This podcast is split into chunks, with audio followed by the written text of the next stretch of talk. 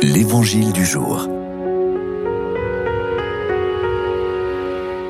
De l'Évangile de Jésus-Christ selon Saint Matthieu. Lorsque Jésus descendit de la montagne, des foules nombreuses le suivirent.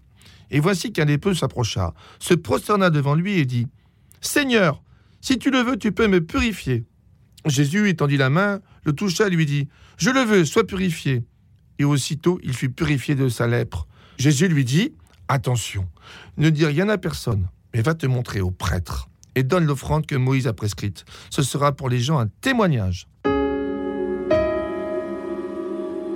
Être lépreux. Au temps de Jésus, être lépreux, c'était être maudit. Ses ancêtres ou ses proches avaient dû commettre une forfaiture ou un péché si grave qui faisait qu'il en était injuste. Être lépreux, c'était vivre à part, rejeté, et sans doute mourir dans d'affreuses souffrances. Une pensée émue à la fondation Raoul Follereau, qui propose toujours un témoignage sur les lépreux. Nous n'avons toujours pas de vaccin sur les lépreux, car il est vrai que cela n'intéresse pas grand monde dans le monde, mais la lèpre est toujours présente. Jésus aime les lépreux et va jusqu'à les toucher, supprime infamie. Ce jour-là, un lépreux a une audace, voir Jésus, s'approcher de lui. Il est arrivé. Il se prosterna. Cette attitude du corps est immense. Il dit par soi-même l'adhésion de la foi. Il reconnaît en Jésus Dieu.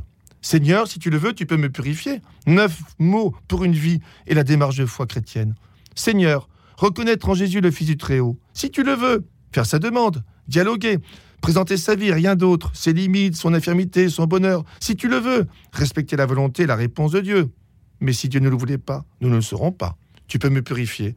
Et si c'était nous le lépreux, demandons-nous à être purifiés de nos péchés. Avons-nous assez de culot pour et même d'humilité de nous trouver aussi parfois diminués pour mieux entrer dans la grandeur?